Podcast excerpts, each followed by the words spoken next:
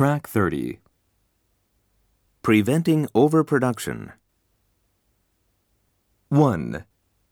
The Kanban system prevents overproduction. 2. The Kanban method is designed to eliminate the work in process inventory between production processes. 3. Kanban is a pull production method that reduces excess inventory. 4.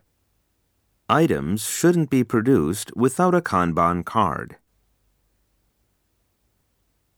5.